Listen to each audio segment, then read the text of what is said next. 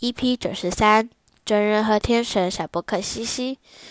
真人经过海边，正好目睹一艘船被海浪打翻，船上的所有旅客都掉进海里淹死了。真人愤愤不平，唠叨着：“天神啊，你真是太不公平了！只为了惩罚一个罪人，居然要全船的人跟着一起陪葬。”真人说话的当儿，一只蚂蚁爬上他的脚，被咬了他一口。真人痛得举起脚来朝。地上的蚂蚁踩去，许多蚂蚁都被踩死了。天神现身，并拿出神杖敲打哲人，说：“看看你现在的行为，为什么这个责备别人呢？”